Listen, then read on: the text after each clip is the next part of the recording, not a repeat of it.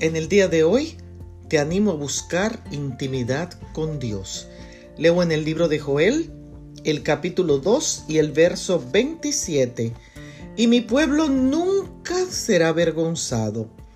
Cuando leemos en la Biblia la historia del pueblo de Israel, nos maravillamos al aprender los grandes milagros que Dios obró para su pueblo, pero también con tristeza y asombro podemos comprobar las tantas veces que ese pueblo fue derrotado, humillado y llevado en cautiverio por otros imperios que ni siquiera conocían a Dios.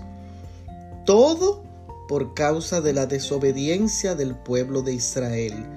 Hoy en día, por medio del sacrificio de Cristo, todos los que hemos creído que su sangre nos salva de nuestros pecados, nos hemos convertido en cristianos y por lo tanto parte del pueblo de Dios.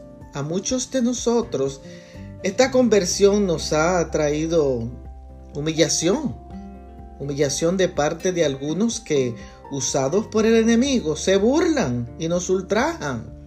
Pero hay una promesa de parte de Dios de que un día llegará y Él vivirá en medio de nosotros y viviremos seguros y felices para siempre y nunca más nadie nos avergonzará. Ese día viene pronto. Alégrate, prepárate para recibirlo y nunca jamás serás avergonzado. Bendiciones.